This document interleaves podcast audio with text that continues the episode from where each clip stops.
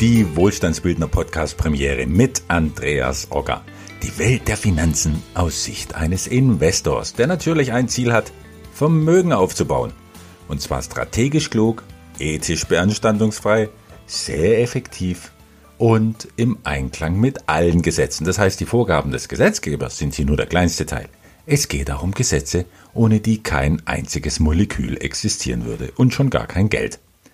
Und wenn ich von Vermögensaufbau spreche, dann meine ich nicht die viel beschworene finanzielle Freiheit, die viele eh nie erreichen, weil sie die auch gar nicht brauchen und wollen. Viel Geld macht schließlich auch viel Arbeit und schafft neue Abhängigkeiten.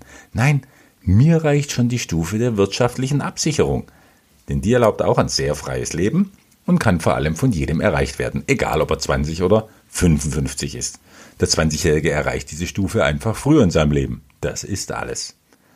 Um dorthin zu kommen, ist allerdings ein Instrument unverzichtbar, nämlich finanzielle Bildung. Oder noch umfassender, Wohlstandsbildung. Denn nur Wohlstandsbildung macht aus einem Geldanleger einen erfolgreichen Wohlstandsbildner. Und was ist der Unterschied? Wo der Geldanleger der Finanzindustrie ausgeliefert ist mit ihren Zinsen, Minuszinsen, Rentenversprechen und ja schwankenden Aktienkursen, da gestaltet der Wohlstandsbildner als Investor seine ganz eigene Finanzwelt. Und wie macht er das?